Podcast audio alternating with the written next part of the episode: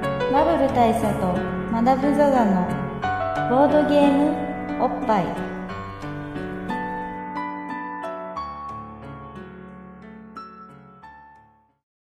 バブル大佐とマダム・ザ・ザのボードゲームおっぱい毎回ドイツ毎回ドイツ直送のボードゲームカードゲームを一杯やりつつぼんやりざっくりご紹介しております MC1 のバブル大佐です MC にマダム・ザ・ザですまあちょっと挙動ってしまいましたが、はいちょっとおどおどしながらやりましたけどまあまあ今日は忘年なんでねそうですあの毎年恒例の忘年なんであの屋外で撮ってるわけなんで部すけ外どで、も、まあ、とある、えーま中国の、えオープンスペースでねー中国のオープンスペース、えー中国は生徒のオそうだねープンスペースでうん撮ってるわけですけど、まあ、生徒といえばあの、えー三国志ファンにはおなじみの、えー、劉備玄徳の墓がある諸葛孔明の墓もあるまあそこにあるあの像はあれなんじゃないそそれからみなんじゃないじゃないですかねだよねきっとねあのそういう感じの像が立ってるんですけ像どが立ってますねまあそういうコンセプトの都内某所からそうですねここはすごいですよ本当に、うんあの麻婆豆腐セット580円で、う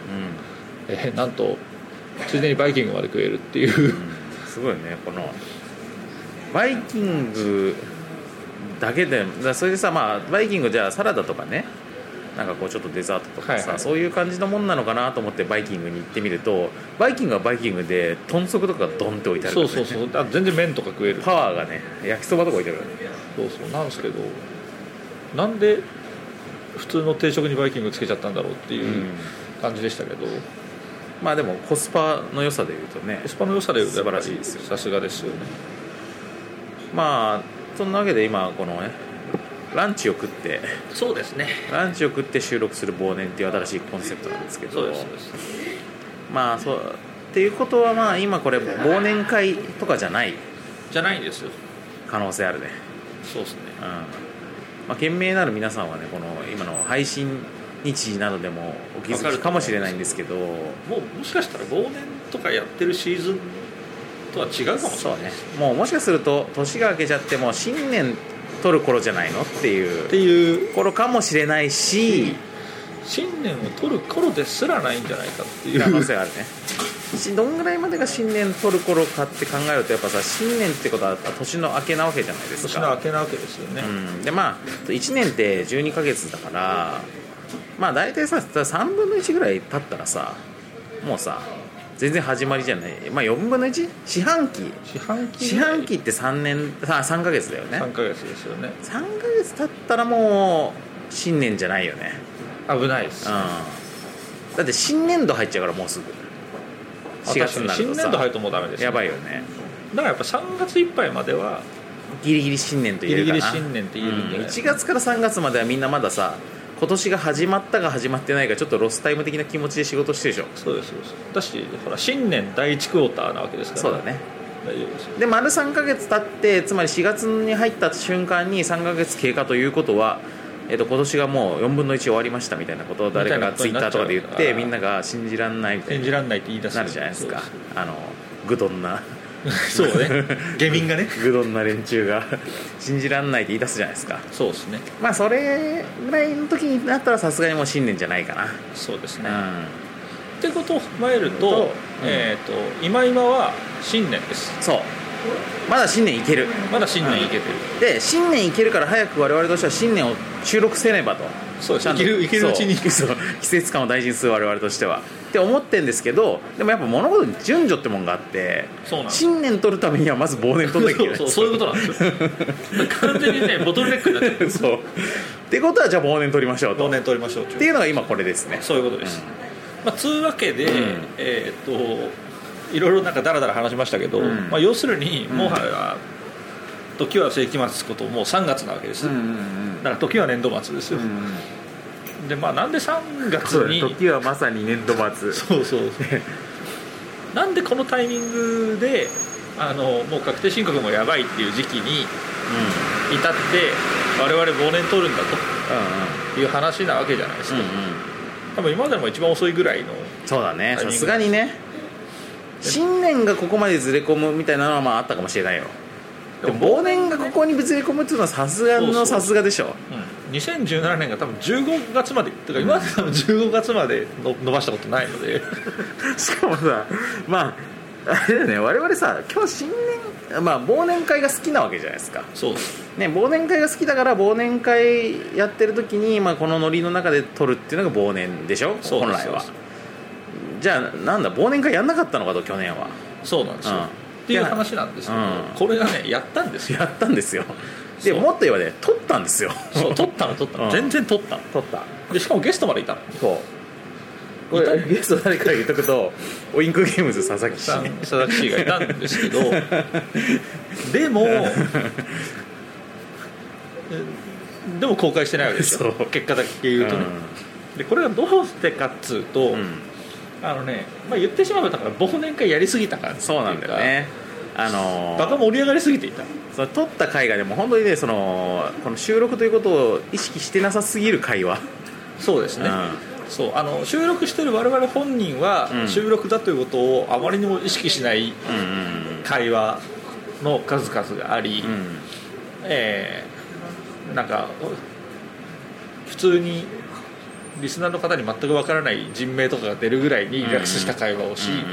そして何よりあの、まあ、いつもっていうか結構な頻度であの忘年の会を取るときは、うんあの周りで飲んでる人たちのん片隅で我々が収録するみたいなことがあるわけですけど。あの我々よりも、えー、とその宅にいた他の人たちの方が声がでか い中10代 代我々副音声みたいなそねう状あ態の我々の声がね、ん編集しててもあんまり聞き取れない、うんうんっていうそうそう事態になってたわけですよでしかもまあそのオインク佐々木さんとの話も、まあ、結構中身のある話をしてたような覚えはあるんだけれどもそう結構いい話をうんだけども、まあ、逆にそれもちょっとちょっとシリアスすぎる話をしていた可能性もなくはない、まあ、あのうん別にこう新規臭くはならないんですけど、うんあの忘年だっていうう、んこの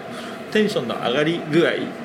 でしかもその卓の感じとしてはものすごい盛り上がってるわけですよ、うんうんなんですけどだから真面目そっというかよりらはあれかなんかちょっと小さめの声で聞こえてくるや つは真面目な話なんですよそうねそう俺たちこれからどうしたらいいかなみたいな感じの話だったんで、そうちょっとこれ内容は良かったと思うんですけ内ど、容ね、は良かったんですけど、うんまあ、でもこれ僕の判断で明らかにこれ出せないと、まあ主にサウンドボリューム的なそうサウンドボリューム的にな問題が一番でかかったかなとにかく聞き苦しいっていうのがあって、身まあさら内ににでも聞けないっていう感じだった、さらに、まあ、これでじゃあゲストに呼んでおいて佐々木さんのその取ったの出さないなんてひどいじゃないかと、はいお思いの方もいらっしゃるかもしれませんそうがですねまあ、これむしろ 逆で逆逆ですであの佐々木さんがゲストっていうのも単にそのその忘年会で横に佐々木さんが座っていたがためにそうですね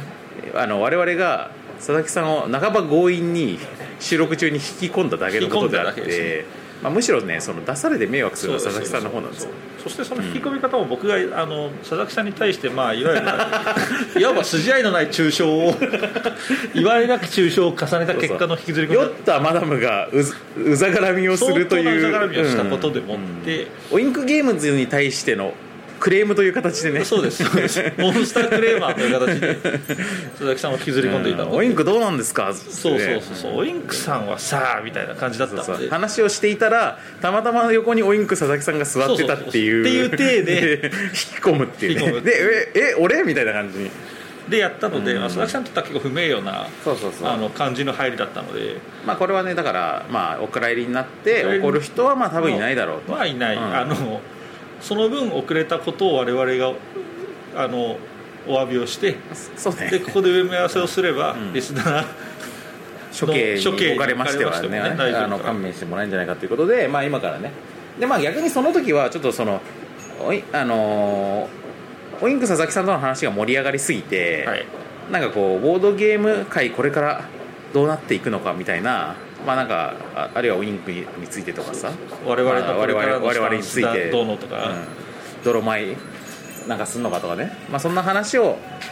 中心にしていた分逆にそこではあのいつも話している勃発大賞みたいな話はすごくコンパクトにそうですほぼやってない、うんほぼ忘年らしきことはしてないそうですしなかったんですよ全然そういう話だからあのそういうのをちゃんとしようと、そうですね、まあ、そせれっかくあのそれがこの場ですわ、取り直さざるを得なくなったので、うん、逆にねじゃあじゃあしっかりオーソドックスな忘年やりましょうよそう我々今だったらちゃんとね冷静にこう2017年を振り返ることができるからできるだろうとんっていうていう予定だったんですけど回ですあのでもさっきね大佐とちらっとこう、うんランチしながら言ってたのは、うんあの2017年も15月ぐらいになってくると、ん12月以前のことあんまり思い出せないっていう話うんがまああるわねけですそよ、のじやっぱ13月以降のことと混ざっちゃうからね記憶がね、でさしかも我々がさ今熱いトピックを話すと大体さ 最近のことなわけまあじゃん最近のことなんですよだから頑張って頭を、まあ、この巻き戻して巻き戻して、うんまあ、ちょっと3か月ぐらい前の頭に今実勢を戻した上で話実そう勢をと戻してそうそうある程度タイムストーリー的なことをしてやっていかなきゃいけないそうね、ということなわけです、うん、じゃあちょっとその本編に入りましょうかね話としてはそうですねまあ、勃発大賞っていうものをちょっと今までご存知ない方もいらっしゃるかもしれないんですけど、まあ、勃発大賞っていうのは、まあ、まずもともとは勃発ゲーム大賞に端を発していて、はいあの勃発で年間で最も良かったまあもともとはだからねその勃発ゲーム大あの勃発ゲーム大賞っていうのと勃発年間ゲーム大賞っていうの2種類があって、はいはいでまあそれぞれちょっとしたちょっと賞の意味合いとかが違ったりはしたんだけど、まあ、それが、まあ、いつしかね合流して勃発ゲーム大賞と言われるようにはいなったっていうのがあってでまあそのボードゲームの中でさ我々がこう今年取り上げてきたまあボードゲームいろんなゲームをさもう日々取り上げまくってるわけじゃないですかそうですねねでやっぱりそのすそごれい量のすごい量を紹介してるからやっぱりそれ一個一個おすすめではあるんだけれどもまあそれなたくさんおすすめされてもみんなその全部遊ぶわけにはいかんとそうですじゃあもう勃発にはもうとにかくこれだけは遊んどいてくださいというのを一個ご紹介するっていうのがまあご勃紹介発すゲるーム大賞勃発ゲでーすムね大賞だと言って差し支えないですね、でそこからまあ派生してあのまあじゃあなんなら我々他にもねいろいろなものを皆さんにお勧めしてきているので、まあ、この年間で僕とマダムが逆にさぼ普段はまあ本当にボードゲームの話しかしないからそうですねまあそういうまちょっと面時白ぐくらい,、ないぐらいですそうそうたまになんかこうボードゲーム以外のものについてもお勧めしてみるのはどうかっていうことでだす、から今年見た映画の中で一番良かったのは何かあるいはアニメの中ではどうか漫画ではどうかっつってねそうですね、うん、おすすめしていくって回なんですわ、はいうん、だからまあこの回をねあのはすごくねお得だと思いますあのお得お得 あのこの回1回で我々の1年間凝縮された、うん、確かにコンテンツになるはずなんでじゃあ何からいきましょうかジャンル的にはジャンル的に、まあ、あの順当にいくと、んおそらくですけどボードゲームあそうそれが最後じゃなくていいそれ最後にしますボードゲームができるボードゲーム最後にしますボードゲーム最後にしようよやっぱそれなるほどアカデミー賞でもさだってさあーの確かに最後作品賞は大鳥じゃん、うん、はいはいだからそれじゃ最あ後にしボよーうよドゲームデザイナー賞からいきます コンポーネント賞コンポーネント賞だよねまあそういうツッコミ方は我々しないので、ねすごいねこの忘年をさ収録するときにさもう今年のアカデミー賞決まってるっていうね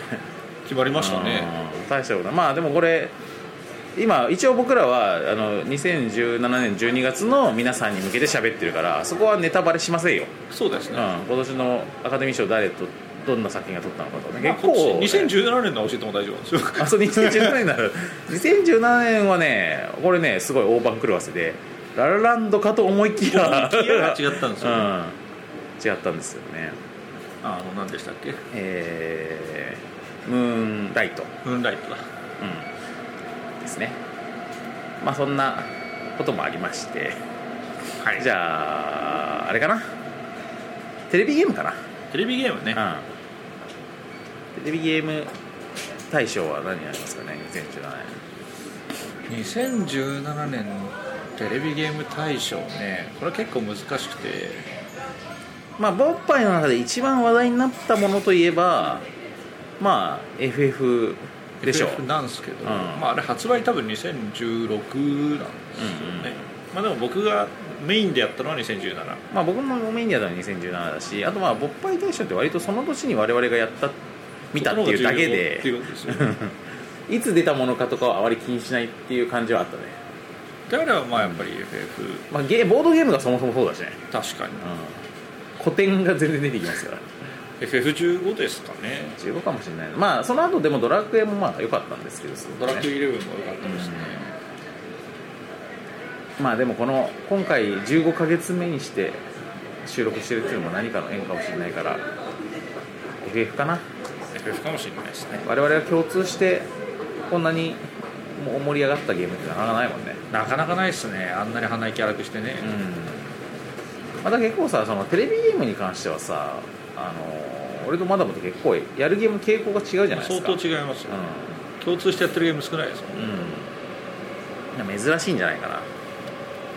じゃあ今年2017年の勃発テレビゲーム大賞は FF15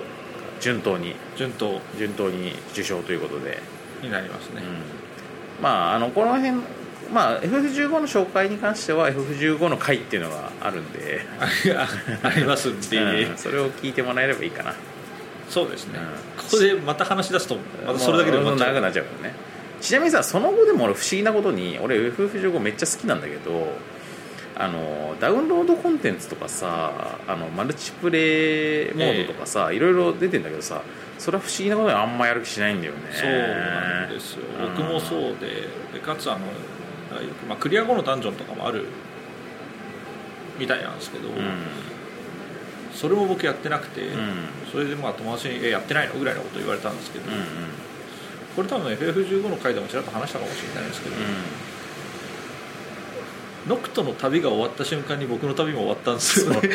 本当そうなんだよねいやでも本当そうなんだよねそうなんですよね、なんかもうノクトの旅を最後まで見守りたいという気持ちしかなかったからそうなんうですよ、んなんか別にそのなんか他の要素コンプするとかそういうのはね、そう僕結構そういうの特にオープンワールドとかだと好きで、あのいわゆるその収集要素を全部集めるとか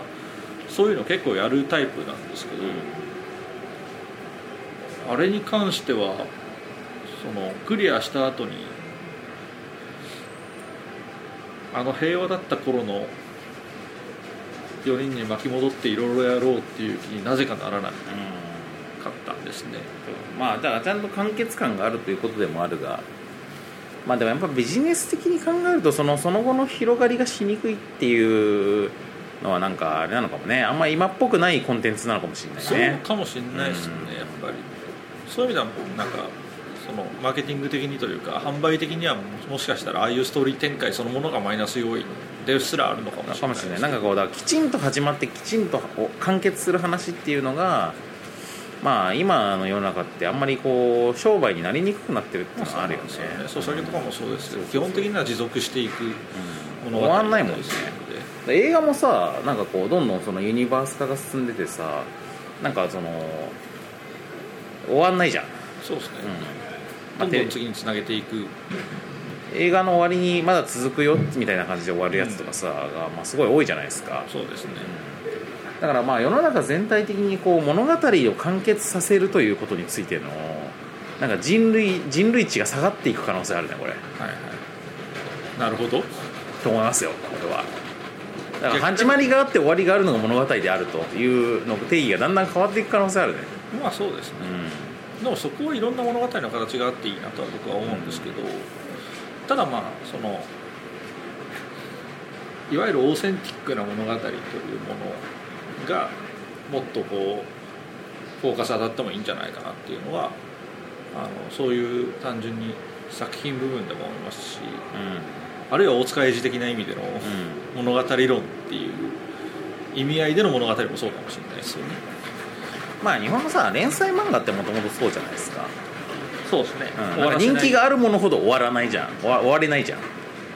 だからなんかこうぜストーリー全体のさ構成とかバランスとかを考えた時にさ人気が当時人気がすごかったものほど後から読んだら変なバランスになってることが結構多いと思うんだけど、でまあ3巻とか4巻とかで綺麗に話がまとまって終わるやつっていうのはさ、まあ、逆に言うとそんなめっちゃに大人気作品じゃないことが多いじゃないですかそうですねだからなんかそういうアンバランスさっていうのはまあありますわなでそういう意味だと FF15 は意外と古典的なちゃんと終わるがゆえに続かない話っていう感じだったような気がするそうですねな、、でもなんか最近ゲームのみならず最近ねそういうのの方が好きなのかなって思うようになってきていて漫画とかもそうなんですけど、うん短く終わる作品の方が好きなんですよね最近あマダムがねうんそそれれははどうしてなのかっていうとやっぱりその始まって終わるまでが完全にこう自分の中で収まりきうる一定のキャパシティの中で収まりきるお話になんかちゃんとしたこう構築美みたいなものを感じるのかなっていう気はしますねなんかどんどん自分の手に負えなくなってくる、まあ、例えば「ワンピースとかを例に挙げるとうん「まあワンピースは読んでると面白くてその即時的に結構面白いしつなげてまとめてコミックスとかで読むとすごい大河感があっていいという話も聞くんですけどあの結構僕の中ではやっぱりキャパシティを超えているところがあって、楽しくは読めるんだけども一定以降考えるのやめてるんですよねその世界を理解しようとかそういうところまで手が回らなくなってるなっていうのがあって、まあ、それを最たるものが「ハンターハンター」だったりするんですけど、もう完全に理解するのをやめて読んでいるという感じになってるのでそうなってくるとまあやっぱりこうなんていうんですかね複雑すぎる味をとりあえず美味しいなっつって食ってるみたいな感じになるのであんまりこう熱を込められないみたいなところが僕はあってなので多分映画とかもそうだしゲームもそうだし漫画もそうだしボードゲームとかですらそうなのかもしれないですけど、やっぱり自分の中でこう目目が行き届ききるコンテンツが最近は好きだなと思いますねまあそういうなんかオープンワールドとかさサーガみたいなものってさ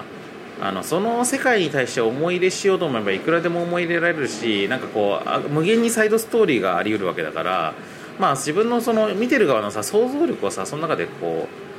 遊ばせることができるっていう良さはあるじゃないですか。そうですね、うん、でまあ俺も一階のオタクとしてそういうものはもともと好きなんですよガンダムとかそれこそさもうまあ無限に、あの世界を楽しむね、サーガが続いていて、まあ、その時空間としてもその空間の広がりとしてもさ、まあ、その頃地球ではその頃木星ではとかみたいなのがさ、まあいくらでも想像ができるからそういうことがいいなって思ってたんだけどでもまあ今俯瞰して思うとそういうのって一人のお客さんっていうかこの受受け手に対してさそんなにいっぱいはいらないのかもしれないね、まあそうかもしれないですね、うん、確かなんか23個でいいんだよ多分なんかその、にそういうタイプのものは、なん10個も20個も抱えられるもんじゃないですよね、うん一人の人が確かでさゲームプレイヤーとして考えてもさそのオープンワールドのゲームってその世界の中に住むみたいな感じもあるじゃんにそうですねそこで生活するっていうかさだから MMORPG とかもそうだけどそういうのってそんなに何本も同時にできないよね、できないでしょうね、で同時並行はずっと辛いですねやっぱりまあそのコンテンツの追加があったりとかするとさ、まあ、それにそこにずっと住んでりゃいいわけだから、まあ、ちょっと気分変えたい時にこう SF のとこに行ったり西部劇のとこに行ったりニューヨークに行ったりとかっていうのはあるかもしれないけどまあまあ56本あればもう全然限界で30本とか40本とか絶対いらねえなっていうそういう感じっすよねだよねだからまあだからこそ大きすぎないもの、うんっていうのがだからオーセンティックだねそうそういいのかなっていうのはあって、まあ、それで FF15 の話に、うまあ、この話あんま長くしないっつってしてますけんど、戻すとやっぱりあのあれ東方ワールドのゲームでもありますけど、んストーリーも含めてあの世界大きすぎないんですよねそうそうだよね世界って感じじゃないもんねあれね地域ぐらいだもん地ね域ぐらいだから実はかなり狭いうんフィールドでまとまってるんだなというふうに思うのでそこは多分良かったのかもしれないし、うんあと目を向けなくていい部分が多いっていうのもあるうんんうでんすけど、うんだからまあオープンワールドらしさもまああるはあるんだけどまあオープンワールドすぎないオープンすぎないオープンワールドっていうか、うんセミそういう感じですセミオープンみたいなね感じ日本的オープンワールドと言えるんじゃないですかね、う舞台はアメリカっぽいですけど、まあみたいな話でみたいな話でとりあえずゲーム、うんテレビゲームはゲーそんムな感大じか賞なもそういう感じでしたけどちなみにさその関連でさなんかこう映画の話に行くとさ去年さ映画の方マダムそんなに映画見て見てなかったでしょ去年そうですねね、なんかこう去年あの洋画でもそのまたこの後に及んで新たなユニバースがさいくつもスタートしてさそうですねれが結構ウケる感じだったんだよねやばいですよね そう,、えーとモンスターユニバースそうモンスターユニバースやっぱねあのキングコングね、そうそううん、キングコングはまあ勃発リスナー的なねボンクラボンクラ面の方々だったらボンクラ紳士淑女の方々だったら多分あの、まあキングコングはみんな見てると思うんですけど、見てるしぶ刺さってると思うんですけど、うんまあ、キングコングもう今今だからもうネタバレてもいいと思うんですけど、まあ、最後にねそのキングコングの一件っていうのが、まあ、一旦決着した後でその今後あのそのいろんなさその世界中の巨大怪獣たちをモンスターたちをあのなんとかしていかねばならんみたいなそうそうっていうまあ要するに対策部隊みたいな、うん、なんか結成されるわけなんです機よ、関みたいなものが結成されるだからアベンジャーズでいうシールズ的なものうんが、シールドか的なものが結成されるような空気になるうんでそしてそのエンディングロールの中であの我々にもおなじみのね、おなじみのね、うん、あの 石原さとみとかでおなじみのおなじみのねガッツイーラねガッツイーラ的なものガッツイーラ的なやつとかあとまああれなあの怪獣界のキングとしてキングコングに並ぶねはいはいはいあのあのね首が3つあるそうそうヒップホップ界にも影響を そうそうそう与えているいわゆるギドラさんねいわゆるギドラさんギドラさんがギドラさんとかがさエンディングで登場してさそうそうそう資料としてね資料としてねでここでね、うんあのまあ明らかにモンスターユニバースというものが、うんえー爆誕したわけ爆誕したわけですけどまあ、というところでまずガチ盛りま上がりがありあそれも吹いたしそうそうあとダークユニバースダークユニバース吹くよダークユねニバースも相当や ばいあのまあこれポップ的に はすごい重要なトピックと言わざるを得ないんですけどあのマミーってあったじゃないですか、はいザ・マミーねザ・マミーですよねでザ・マミーといえばまあ勃発的にはハムラプトラですよハムラプトラですよねうんまあ、ていうかまあ本当同同一作品というかまあ、まあ元元々はすごい昔の作品のそリうメイすクごい昔で「ザ・マミー」っていう、まあ、いわゆるミイラ男の恐怖みたいな映画があってえでそれのまあえっとインディ・ージョーンズ的なアレンジをされたアプローチでリメイクされたのがハムナプトラでハムナプトラっていうのはあくまで日本日本版タイトルそうでですあの時も海外では「ザ・マミザー」マミですーですタイトルは。インディ・ージョーンズみたいな感じしたかったからハムナプトラってでやっただけしただけだからねロゴをねそうそうあれ古代遺跡の名前で2から確かハムナプトラ遺跡じゃなかったんですよそうハムナプトラ急ぎじゃないのにハムナプトラ2みたいなねなったわけだよまあ、ねみたいな感じなんですけど、まあ、それのだから新リメイクですよねそうまただからハムナプトラは関係なく あのなかったことにしてまたその昔のザ・マミーを新しい形でリメイクしたのが去年の「ザ・マミー」しかもトム・クルーズね、トム・クルーズでうす、ん、トム・クルーズのトム・クルーズでザ・マミーっつったらもう見ないわけにいかないわけでそうだよねでまああのちゃんとさあの悲劇悲劇悲劇の恋悲劇の恋をこじらせてあのマミーになっちゃう昔の権力者もちゃんと出てくるしそうそうそうそうそう今アナ回クスラムン的なものがねえねえしかも女王なんだよね今回はね今回女王うんですだから女王だからさあれなんですよトム・クルーズとの相性がいいわけですよそういうことですだってあの女王はなんかトム・クルーズのことすごいおきおきおきになってたよねお気になって ましたそうそうそうまああの劇中用語でいうとこのセテパイになってたので セテパーイねセテパイだったおきにと書いてセテパ大きい高ーいイセテパイセテパーイそうそうだからその、トム・クルーズと、んえーミイラ女うんうんカサカサに乾燥したりみずみずしくなったりを繰り返すことに定評の あるそしてすごく泳ぎがうまいうんことでも定評のある、そうねえーミイラ女王とのセテパイを楽しむ、まあ日本のドラマの綾瀬はるか的な蛍の光的な言い方すると紐の女ねまあ、そうそう ねそそううとの恋がね描かれたりとかまたあそあれさあのマミーさでまあ今後それでそのザ・マミーは今度ダークユニバースっつってまあそれこそフランケンシュタインの怪物とかあのーなんだろう半半魚人とかドラキュラとかみたいな、まあ、多分古典の古典うんモンモンスターたちををまあ復活させていくっていうリメイクシリーズになるはずなんですけど、まあ、そのその組織が、まあ、これの場合はもう最初からもうこのマミーの作中からさ全然エンディングロールとかでもなくってさもう初っ端からそういう組織が出てくるじゃんあのそう作中であそこのリーダー受けるよねリーダー受けます ねリーダーねあのみんなね多分知ってると思うんです人だと思うんですけどあのジキル博士ジキル博士ななんんでですすよよ ジキル博士がさ、まあ、リーダーなわけでなんだけど、まあ、トム・クルーズをこうその組織にまあ勧誘して連れてくるわけだ、はいこれで「お前こう今日からうちのなんかまあそのエージェントみたいにして働きなさい」と、はいはいでうちの組織はこういうような、まあ、使命を持った組織なのうんゴ ーっつってゴーっつってこのあの掴みかかってきてさそうそうまあつまりあれですよだからもうあのヘッドハンティングされて行った会社の上司がそう面白い上司が突然表現して襲ってくるんで殺しにかかってくるっていうあれ激ウケるねしかもあれなんですよその発作を抑える薬とかあるんですけど、うんなんか知んないけどもったいぶってなかなか打たないんですよそれを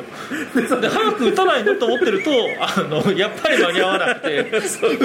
おってなって俺でもそれってさめっちゃ迷惑だと思ってたらさなんかさまあこんなわけで俺はいいやつかな悪いやつかなみたいな感じ でなんか含み持たしてくんだよあいつうるせえんだよそうお前ただただ迷惑なんだけどそうなんですよそうだって俺別に社長があれだったら辞めるもんだそう俺から俺から頼んで部下にしてもらったわけでもないのにさヘッドハンティングでそれないでしょっていうまあおもろいやろっていう、うん君こういうの好きでしょ、まあ そうねそうそうねだからまあ君こういうアットホームな職場好きでしょっていうあのまあ、確かにねそういう人いるよあの最初にガツンと言ってさマウント取りたいみたいなマウねント取りたい、うんだからそうそう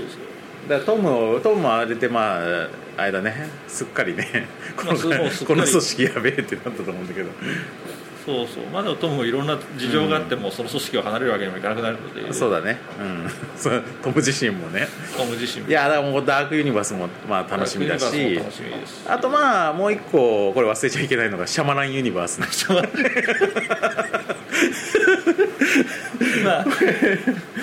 れになってくるともうだいぶねこれもね当時はねネタバレをねなんかあやっぱねそのキングギドラの出登場とかゴジラの登場とかみんなねキングコング見た時にはみんなねすごいちゃんとやっぱり見た時になんかこう自分がねなんかこうガタってなったのがあったもんだから、みんなにも同じ驚きを味わわせたいと思ってすげえネットとかでもネタバレしてなかったのよはいはいで同じようにで、まあ、ダークユニバースはもうもろ出しだったのもよろ出しでしたねダダ漏れだったんだけどこれシャマランユニバースもねみみんなね結構ねこ公開当時は言ってなくって、はいはい まあスプリットって映画があったんですけど、はいまあ、皆さん覚えてらっしゃるか分かんないんですけど、まあ、前前今話した2作に比べるとだいぶ小粒だねえまああのあれあの人だよあの X メンのさプロフェッサー X のー、さあーはいはいパトリうんック・えー名前忘れちゃったまスあワート、まああそうあかなあいやあのえ若い若いあプロフェッサー X よまあファーストジェネレーションとかの若いプロフェッサー X の人出が、ましたっけイケメンのね、うん、がなんかまあいろんなねあのー何十人格だったかななんか40人格だかさ50人格だかさ、まあ、めっちゃ人格がある、あのー凶悪犯罪者はあはあの殺人鬼の役をしする、まあ、スリラーものなんですけどでまあその一人の役者がさ、まあ、実際はその作中に出てくるのはまあ10人格ぐらいなんだけどさ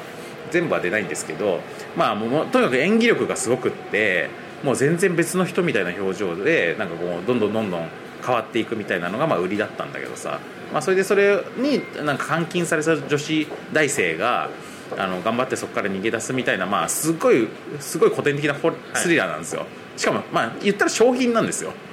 そのす話のスケール的にはだってええ1個のもう建物から逃げ出すかどうかってあまあ話じゃそなういですよね監禁されて。小品と言っていいぐらいの感じですよね、って話なんだけどそれの最後に明らかになるのがなんと、まあ、今までのそのね、まあ、それで「M ナイト・シャマラン」の監督作品なんですけど、えまあ、シャマランといったら今までに、まあね、いろんな霊とかさ霊とか死んだ人とかさ、はいはいそういう話はまあいろいろな出てきてんじゃないですかで、まあ、それの最後にエンディングで、あのーもう一人のハゲこと シャマラン世界でもう一人重要なハゲことブルース・ウィルスがね、はいはいがね登場してこれで今までのそのシャマラン作品との,、まあその世界がつながっていることが判明してで、まあ、今後ユニバース化していユニくバース化していくことがまあ示唆されるっていうねそういう、んあの怪奇怪奇ユニバース階級ユニバースなだけじゃなくもう完全に一人 のね俺俺ユニバースってユニいうバースっていう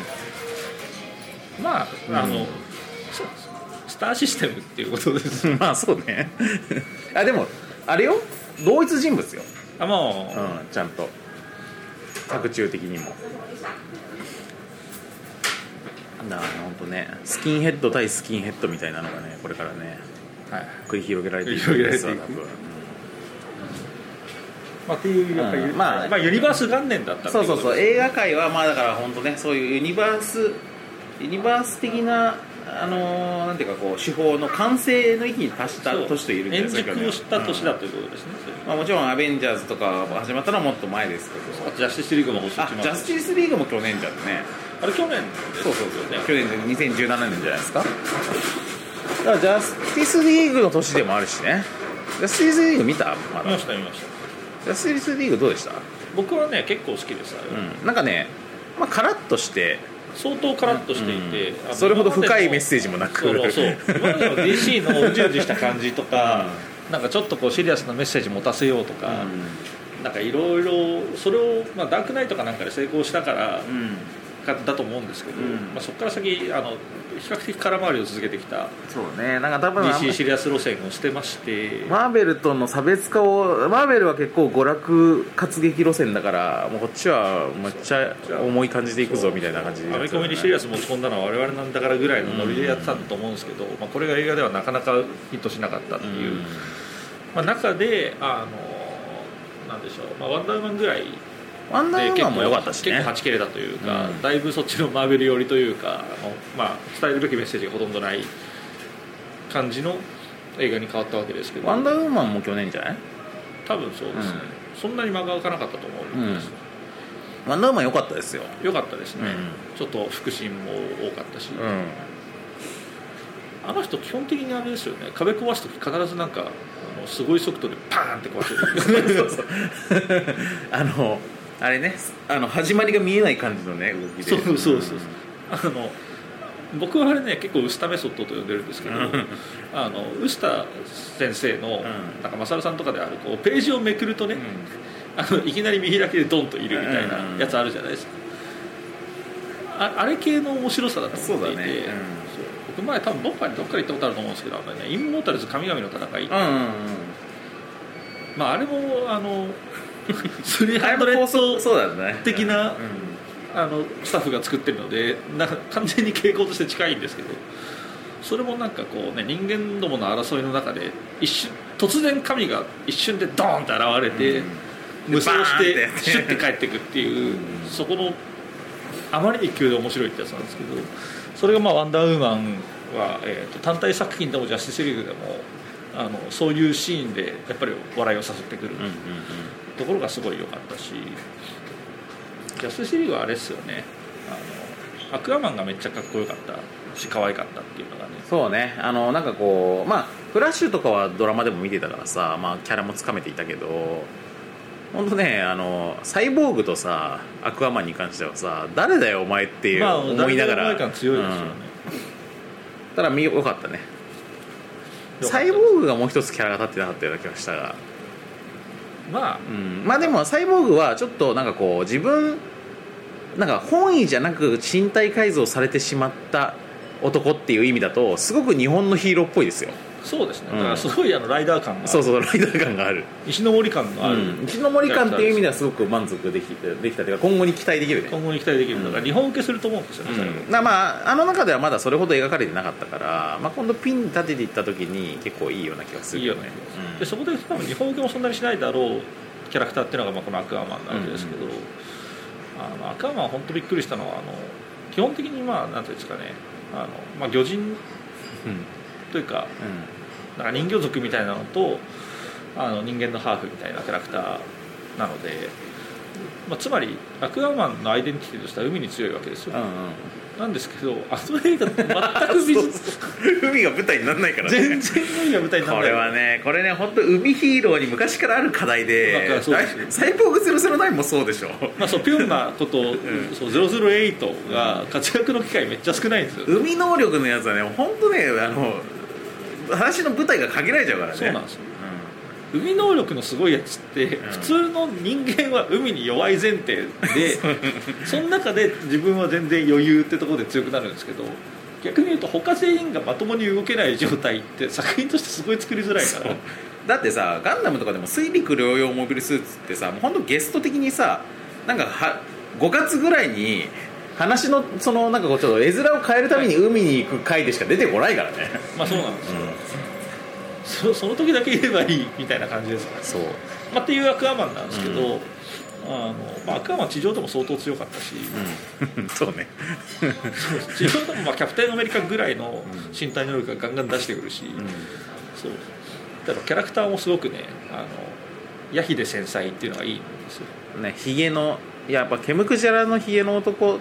ていうのはいいよねそうそう、まあ、北欧のメタルアーティストみたいな感じですよねそうそうそうそうデスメタルやってますみたいな感じのそうそうそうでやっぱメタルアーティストらしく繊細さもあるんだよね繊細さありますよね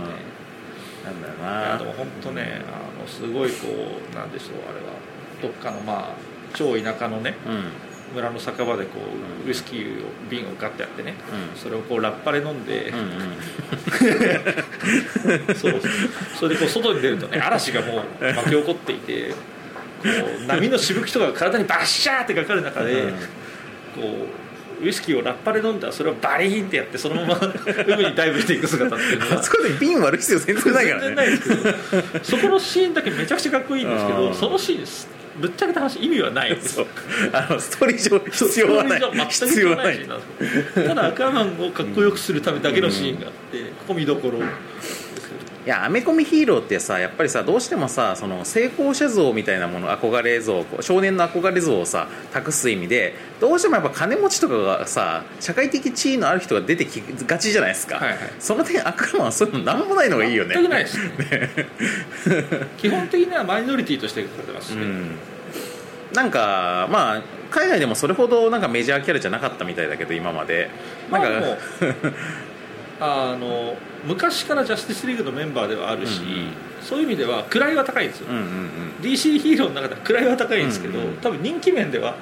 うん、なんか割とその魚と話すキャラでしょみたいな感じ,、まあまあ感じの扱いを受けてたっぽいよねそれもちょっとギャグになってたしね作中でそうそうそう、うんなんか喋れるんじゃなくて分かるだけだみたいなねはいはいうん、あとね去年はね実はそのヒーロー的にはすごく充実してて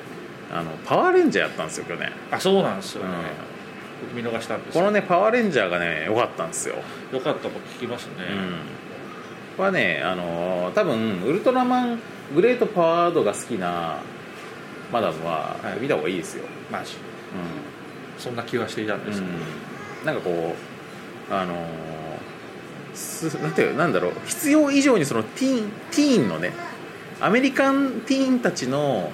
なんか日常パートみたいなのがすごくちゃんと描かれていてああいいですね、大好物ですねそそううでなんかこう、まあ、現代性もありつつなんかこう若海外のそのアメリカの若者たちがさなんかこう人種もさなんかこう性別も超えて、まあ、友人なんかこう学校でだんだん仲良くなっていった上であのヒーローにもなるっていうさ、はいまあね、すごい良かったですよ、いいですね見たいなと思ってたんですよ、アメリカだからあの日常ものっていう意味では、うんやっぱりあれも忘れちゃいけないですホームカミングスパイダーマンああそうだねホスムカパミイングダーマンねあれも、うんまああのまあそのアメリカンハイスクールのねうんうん様子みたいなものが描かれていくわけですけどこれが良かったのはその、まあ、ピーター・パーカーことスパイダーマンでまあいつの時代もある程度こうギークに書かれるというか、あの優等生で、まあ、ちょっと内気なオタクっぽい、うんインドア系のねそうそう理系の少年みたいな書かれ方をするわけですけど、うんまあ今回あのクイズ同好会みたいな のに所属してるじゃないですかあ れいいよねそうそうみんなで早押しクイズのだから703罰的な世界をアメリカでやってるわけなんですけど、でまあ、そこのメンツがねあのそこのメンツだからいじめっ子みたいなやつもいるわけですよ、うんうんで大体例えば今までそのスパイダーマンとそういうハイスクールで対立するって言ったら、まあ、いわゆるジョック的なうんうん意味合いになってきたりするわけですよでなんかねこっちは初戦などだしなみたいな空気になるんですけどホームカミングであのパーカーに対するちょっと嫌なやつっていうのは でもこいつのクイズ研究会だからそうそうそう、ね、しかもねそんな悪くもないんだよねそうそんな悪くもないだって別に一緒にバスに乗ってさ遠足行ってんだからさそうそうそうそうそうそう、まあ、なんですけどあのだからこのナード同士の戦いっていうのが、まあ、戦いっていうか小競り合いねうんっていうのが良くてでもまあ完全にそのなんていうの単なるオタクじゃなくてあのなんか DJ とかもやるんですよそいつ実はは、でそのなんかホームパーティーみたいなねあイケてるオタクなんだよねそうそう、んところでうん DJ やってで、まあ、そこでみんなこう着飾ってパーティーしましょうみたいなところで、まあ、そこでピーター・パーカーをバカにするんだけど、うんまあこのバカにし方があのこれはジョックはやらんなというそのちょっと頭のいいうんナードしかやらないなっていうバカの仕方っていうのが、あのピーター・パーカーをもじって、えーペニス・パーカーと呼ぶんですよ ねそうそう向こうだとほらピーニスだからちょっと近いんですよね、そうそうピーターの代わりにピーニスと呼ぶんですけど、うんうんでそれをコールレスポンスで「 あのピーニスパーカーピーニスパーカー」ってのをやるんですけど、うんうんまあ、そこの嫌がらせを見た時にいやー若干 IQ の高い嫌がらせをしてるなっていうのが そうすごく心に残った、うんそうだねあれ良かったねうんいやあの「スパイダーマンホームカミング」もさ、まあ、俺スパイダーマンははさその2000年代ので3回目じゃないですかリメイクがそうなんですよ作作られるのがでなんか前回のなんかこうあのアメスパ 2, 作で終わっちゃったさ「アメージング・スパイダーマン」も俺結構好きだったのよ僕も好きだったんですよねあれはまあ甘酸っどぱく土青て春路線じゃそんうでまあ一番リア充度がラブコ高いというかさでまああの切なくてシリアスな土青春路線も好きだったからだからあれが2作で終わっちゃってもすごい残念だったもんでホームカミングはね結構気乗りしない状態で見たんですよ、はいで見てみたらさなんか今度はさなんかこう土青春からさ年齢層を下げてさ下げましたよねねえなんかもうどっちかっていうとまだあんまり恋愛とかさそういう状態じゃないさ、まあのび太くんぐらいの状態 まあのび太くん言い過ぎかもしれないけどまあでもなんか結構その大長編ドラえもん的なねまあまあまあ そうですね、んまあ言ったらさあのさちょっと嫌がらせししてくるやつもまあスネ夫程度のさ、まあスネ夫程度の感スじネ夫程度じゃん別にさなんかこうあのアメコミのなんかこう日常のさ悪役ってさもうほんと銃持ってたりとか薬やってたりとかしてさ、まあ、最終的には悪役が現れた時に最初に殺されるみたいなさ、はいそういうぐらいのこうあのヤバさのやつらってのも結構いると思うのいじめっ子っつってもさ、まあそうそう命に関わるいじめっ子って結構いるでしょ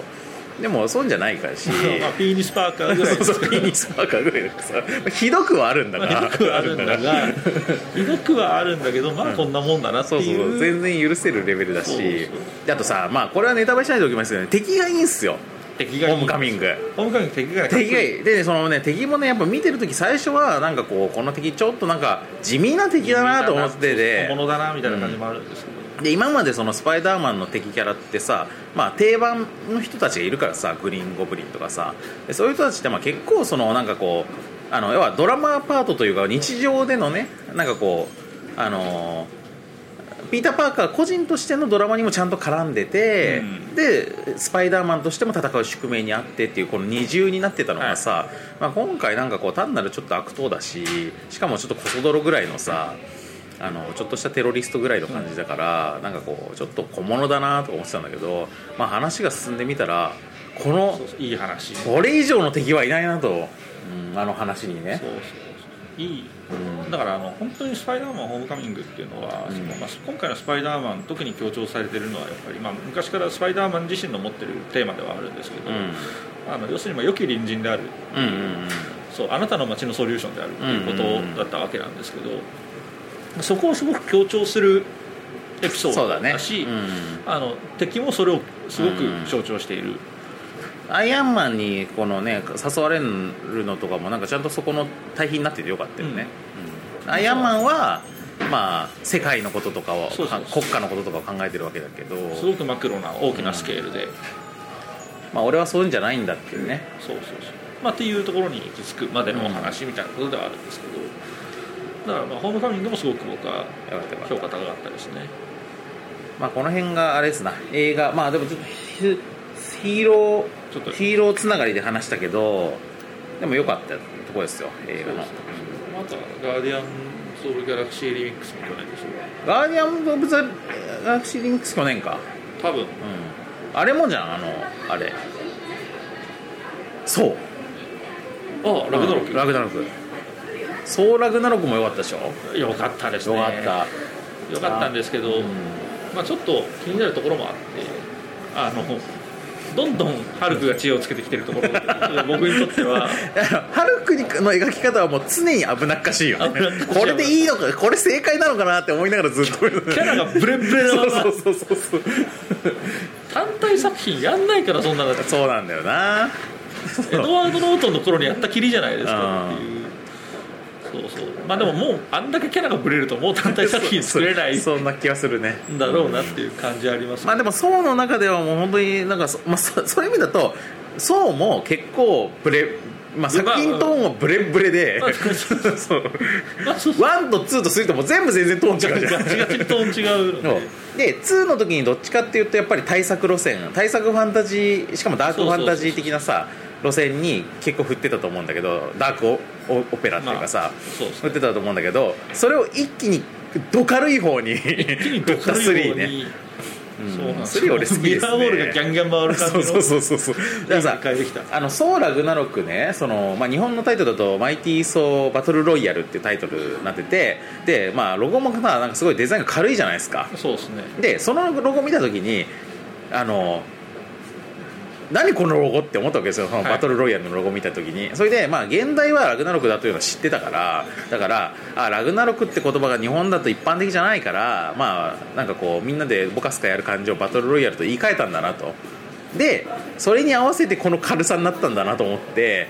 でちょっとなんかこうラグナロク北欧神話におけるラグナロクっていうものの重みはいはい表現でかさ表現としては神聖めちゃめちゃスケール感下がってんじゃんって思ってすごい俺はそれに関してディスり気持ちになったわけよ、で元のラグナロクのロゴ見たら全然ラグナロクのディスコデ全然そうィスコ感そうそう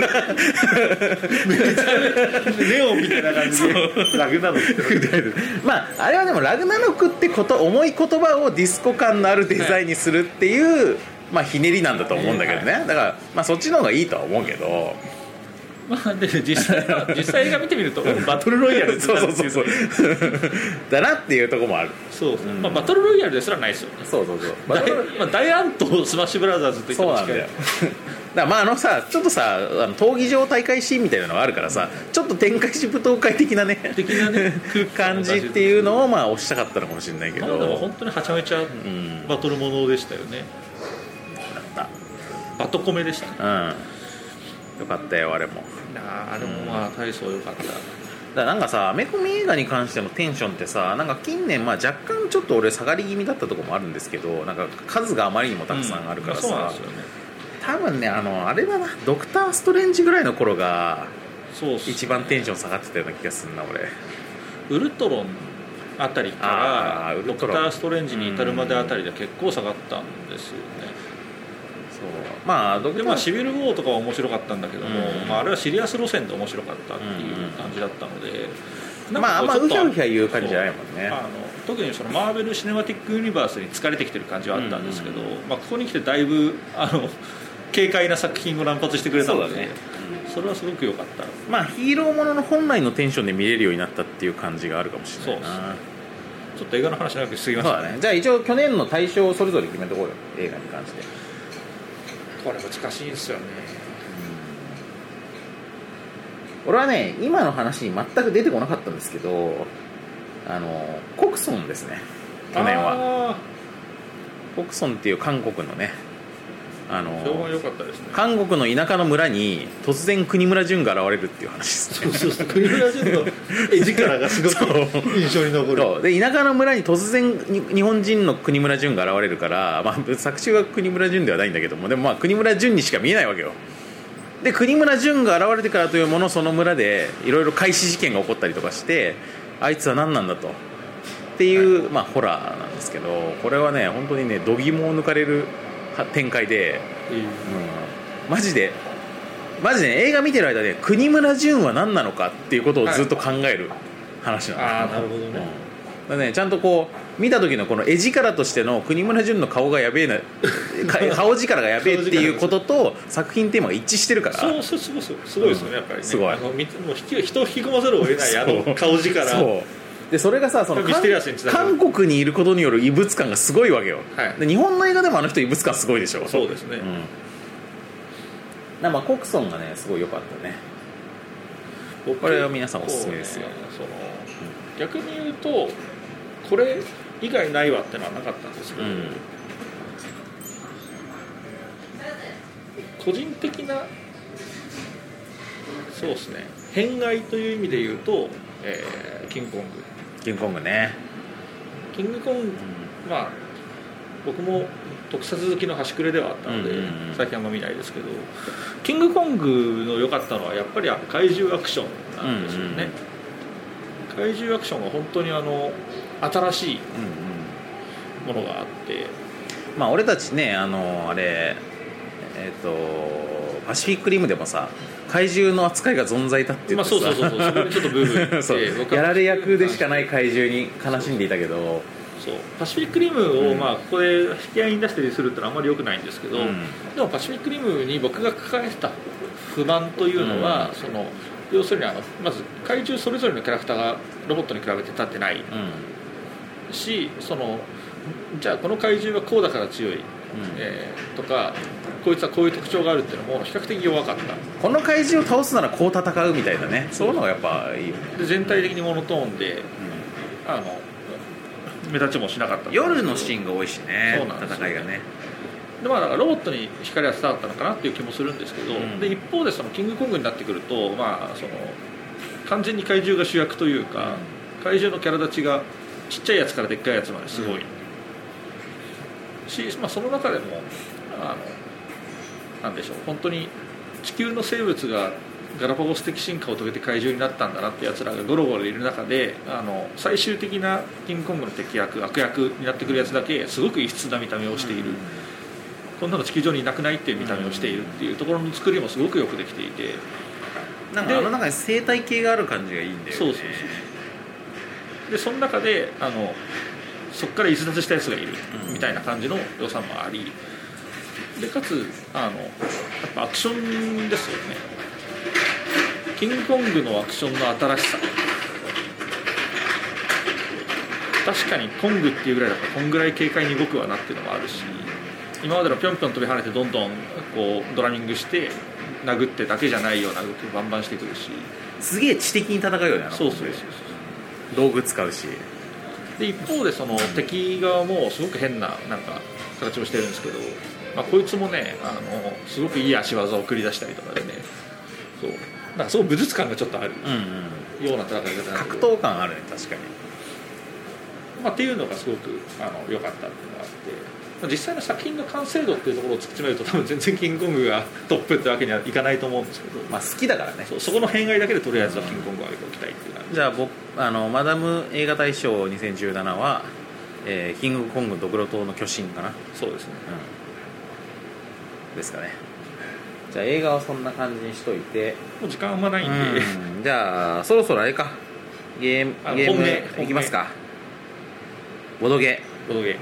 じゃあ「勃発ゲーム大賞」をまあ発表したいと思いますけども、まあ、勃発ゲーム大賞は一応そのボードゲーム勃発で取り上げたものの中から選ぶってことになるわけですよそうだかだかららまあノミネートがまずあるわけですそうそうそうノミネートされたものっていうのはじゃあ順番に上げていきますけど、はいえーいきますよまず、えーゴールデンフェニックスブラスター、ゴールデンフェニックスブラスターね、うんこれ多分ねあの唯一のちょうどヒーローものの話した後でそうだねちょうどでまあ唯一の国国産同人ゲームというあそうになりでますすかかななかもしれないですね、そして、えー次がグリュックス、グリュックス、うんこれはまあ正統派ドイツそうですねドイツメーカーのボードゲームですね、えーそしてファーストクラスああこれもですね、うんこれもまあ正統派というかなそう正統派うんそして、えー赤黒黄エクストリームああ黒赤系ですあねそう黒赤黄エクストリーム、まあ、これもまあこれは一応正当なドイツメーカーの企業と言えますかな、えーそして、えー以上ですね 以上以上ですね4本4本いやーこれはなかなか今年も大量のこれはノミネート作がちょっと選ぶのが難しいことになったっててここととににななるるかかななと思うんですけどまあでもちなみにこれじゃあ悩むわっていうくだり今言ってますけど、うんまあ、あのこの「勃発ゲーム大賞」に関してだけ言うと、んあのもう年末に1回決めてるのでまあ実はもう決まってるんもうですけ実ど、はね、もう決まってるんですけど、うんまあじゃあこれ発表発表しますかね発表しましょうか、うんというわけでちなみに今回は、うんあのえっ、とまあそのボツになった回では同時発表、同時に口に出す形でやろやったんですけどまあ毎回そうやってるよねそうそうあのせーのでえー今回も、えーまあ、結構こういうことが多いんですけど、んえー、と2人して意見が一致しましてそうせーので言ったらまあ一致したわけですわはいえーその作品はと言いますうと、んえドゥルルルルルでんルルーグルックスですねおめでとうございますおめでとうございますますえー、まあ、真面目なゲームム選んだなっていう本当だね感じに2人してなったんですけど、うん、今までまあ勃発ゲーム大賞はねまあぼ勃発内で盛り上がったっていうことで選ばれることもあるよね、うんし2人が完全にすごく遊んでて好きだっていうことで選ばれることもあるけど、まあ、グリックスに関してはやっぱり遊んで面白い、遊んで面白いっていうところが大きくて、あの勃発的な盛り上がりでいうと,、うんえー、と他の、まあ、例えばゴールデンフェニックスブラスターだったり、うんクロアカケークストリームうん、なんかがバチッとくるだろうっていうところもある黒赤系エクストリームはさ結構さ盛り上がりましたよあのなんか割と勃発リスナー間でも結構話題になってたあそう感ですじがしましたよクロアカケークストリームは本当に勃発向けなゲームでもある、うんあの生てはことを子孫汁というねあそうだシソン汁のや言つ葉が生まれてねやっぱ子孫汁にそういうとまあ黒赤系エクストリームが対象でもよかったんだけれどもなんだけども、うんあのまあ、単にやっぱグルックスのエレガントさにやられているということですよね、うんだから珍しく6杯ゲーム大賞であのなんか真面目なゲーマーとしてのうんちゃんとゲーム評価をしてしまったゲーそうわねけですねゲームとしての評価を完全にしたというところではあるでもさまあ今ってあの日本国内でもボードゲームのその裾野が広がって、まあ、ゲームのなんかこう数も増えたじゃないですかすごいえリリースされるものが、まあ、同人商業を含めてでそうなった時にまあなんていうかこうまああれもこれもあるって中で、まあ、俺たちがなんかこう好きなゲームってこういうのだよなっていうののまあ一個象徴的なものっえてそういでうす感じねがし一ま個すそねのなんていうんですかねもう基礎としておけるといううんうんか、あの例えばこういうゲームですよ、うんうんっていう中に入れられるようなゲームだったというのはでかいんじゃないかなとまあさちょっとさなんかこうバランスがだからあのーまあじゃバランスってゲームバランスって意味じゃなくってなんかこう物としてはさ作りがさなんかどっかにこの特別めちゃくちゃ凝ってるとかさどっかにすごい力が入ってるって感じじゃないじゃないですかクリックスって、でまあそういうなんかこうどっかにこうあのちょっとなんていうかこう奇形的なところがあるなんかめめっちゃすごい進化の仕方したようなゲームとかも僕らはまあ好きなんですけど、まあ、グリュックスはなんか本当別にその木をてらわないがあのーなんだかんだ面白いしあとまあ結構誰がやっても面白いんじゃないかなって感じもするしそうですねなんかいつでもやりたいし実際遊んでるしみたいなとにかくそういいいいんですよねとしか言えないまあだって俺繰り返しやってるもん結構結構僕も何回かやりましたうね、んまあ機会があればもっとガンガン出したいんだけどぐらいのうんなんかねゲームがいっぱいあるとさ1回しか遊ばない面白いんだけど1回しか遊ばなかったなっていうゲームとかもあるじゃないですか、まあ、そんな中ね実際すごく稼働しているのでこれはいいゲームと言わざるを得ないんじゃないかなと本当に1回に1台あっていいんじゃないかというぐらいですね、というわけで、えーまあ、思いのほか真面目に決まった「勃発ゲーム大賞2017」はグルックスだったとそして勃発流行語大賞2017はじゃああっちかなそのまあシソン汁シソン汁んセイテはことをシソン汁生てはことを損じるがまあ2017のを象徴する言葉とそうですね実際その後あれですよ、うんセイテはことをシソン汁は何回か使ってますから、 そうだねあのそれが発生するシーンで、うんうんああ使った使ってます使ったかそうそうそうああシソン汁なあ損じるがモンハンとかでも言ってますから、うん後半で損じちゃった時にねそうそうそうそうあのちょっと焦っていったらあの普通に一回死んでしまったみたいうんなうん時に、やっぱりセイテはことをし損じますなそれだけ普通なんだけどね、まあ普通なんだけどすげえ普通ただ単にことわざ使ってる人でしかないんだけど単にことわざを使ってる人なんですけど、まあでもこれもさその一見単にことわざを使っている人なんだけども実は盛大に下ネタであるっていうところがみんなにもすごく使いやすいんじゃないですかこれそうですね皆さんもぜひ日常の中でバンバン使っていってほしいってそうそう本来の意味でも使ってほしいし、うんそうそうそうまあ、実際そっちのあのしうん下ネタの方の子孫汁をん使うことはまずない、まあ言う言わないからねそのシチュエーションの時にねあの子孫じちょっと潜んじちゃったわーってそうそうんまあ、ポリネシアン X 的な時とかにに、ままああ、そういううっかり沈んじゃった時にうん言うのがいいんじゃないかなっていうことですよね、まあ、潜んじないためのポリネシアンでもあるしなまあそうねでうんもポリネシアン結構暴発ありそうな気もしますけどねそうそうだね、まあ、ゆっくりじわじわと高めていった結果、そうう、そうん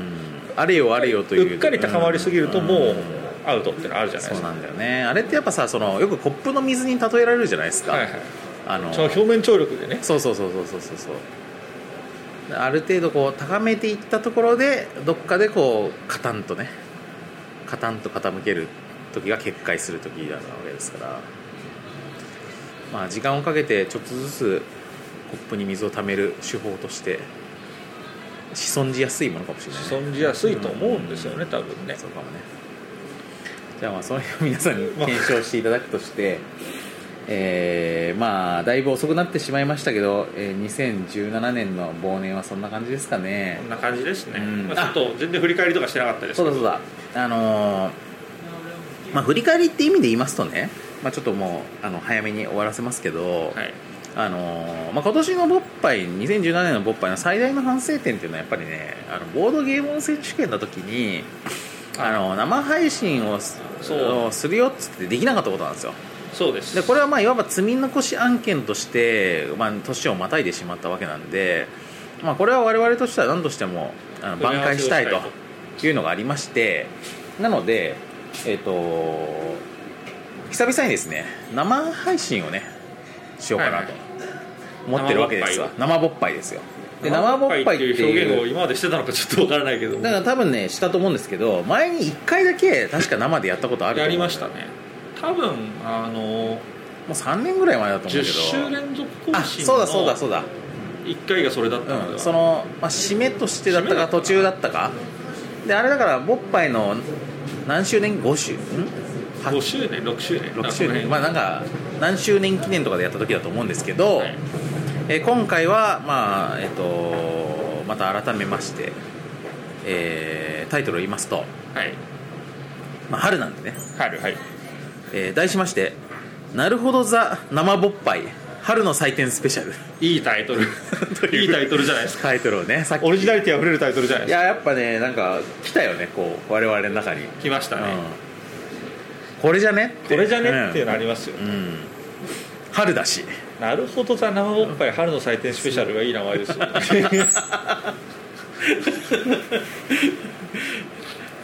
うんやっぱこうタイトルつく と盛り上がってき ま盛りす上がるね 盛り上がるしさまあこの露骨なパクリであってもさ、まあまあ今更ねそのパク元もそうそうそうパク元もないしさパク元存在しないからしないし大丈夫じゃねってういん、う、しかも一定以上の世代の人にしか別にそうそうそうねあの何とも思わないしねそうでもボッパリリスナーはそこそこ通じるだろうっていまあそうだと思うでそして今これ聞いた時になるほどってみんな思ったと思うんですよそうですね、うこれがなるほどなザるほどうんボッパイなわけですねそうそうなので「なるほどザ生ぼっぱい春の祭典スペシャル」をやるんですけど、えっともう日時も決めてまして、はいえー日時はですね2018年4月15日4月15日日曜日ということで、えーまあいわばさっきの話で言うと新年度に入った後だそうですねそうそう新年度新学期に皆さん入った後だと思うんですけども、はい名実ともにうん、ただ、えっと4月15日日曜日なのでで時間帯は14時からはい昼の2時そう昼の2時からを予定してましてつまりどういう時間帯かというとですね、まあ、午後ですね午後で昼飯食ってあと、まあ、午後2時から、まあ、多分夕方の6時ぐらいまで、はまあ、あるいは夕飯より前ぐそらういそうチームマルコちゃんサザエさんぐらいの時間帯まで、えっとご日曜午後のね、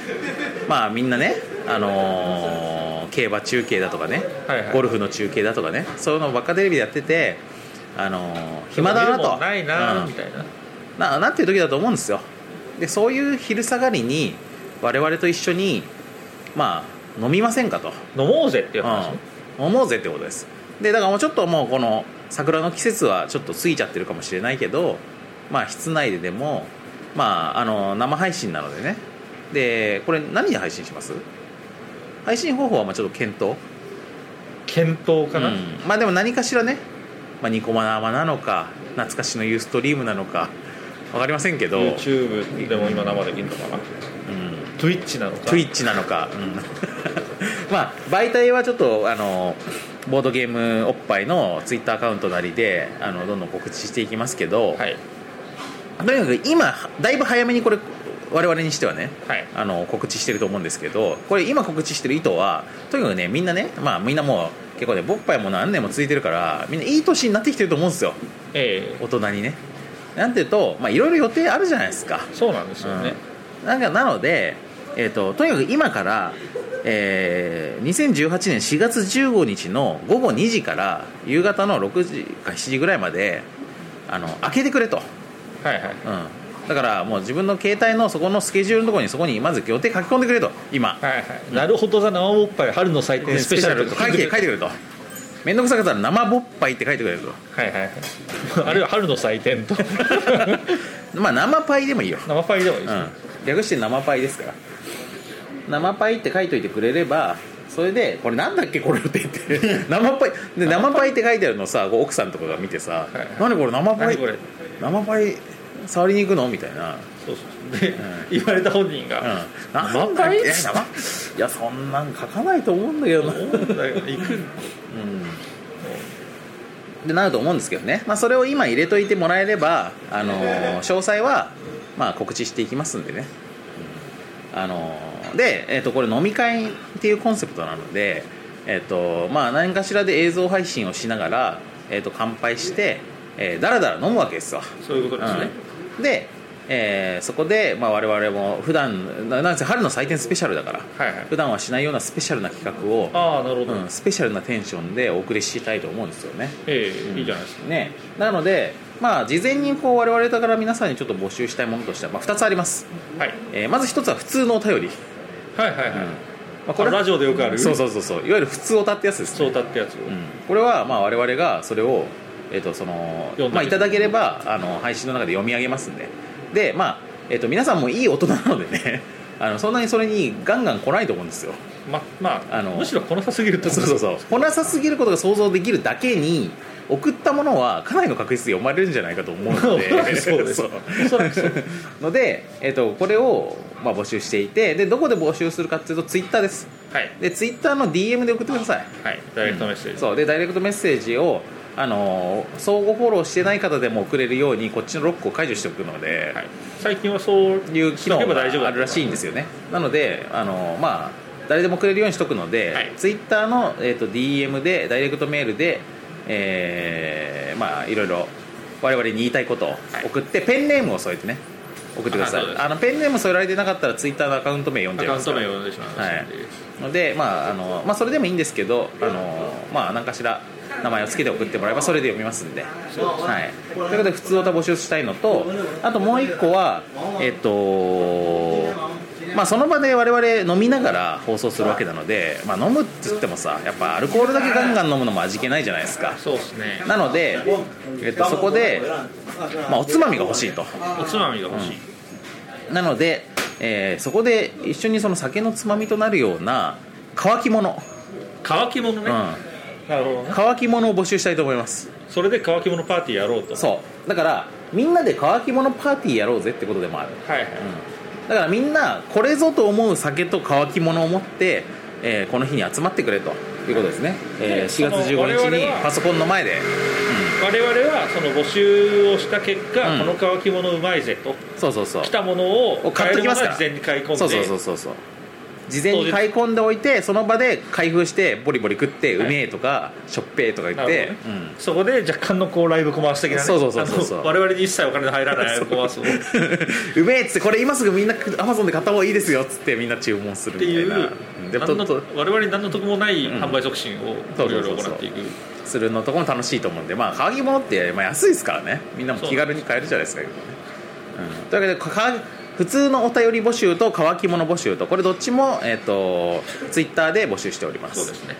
まあ、あとは、あの我々が特に募集してない何らかの、うん、うんお何らかのお便りなりなんなりそうねまあ普通のお便りを募集するということはつまり何を送ってもいいってこと何でをすから、送っね、てもいいってことなので、なので、まあ、あのなるべく皆さんと双方向に、まあ、その場でねもちろんそのライブ配信の仕方まだ決めてないけど、まあ、何かしらコメントとかはなるべく双方向でいけあるよのう受けにしたい入れられるようにしたいと思うんですけど、まあ、あの事前にも送っといてもらえると僕らも多少準備ができるんでそうですねうん、そういうのを送ってもらいたいと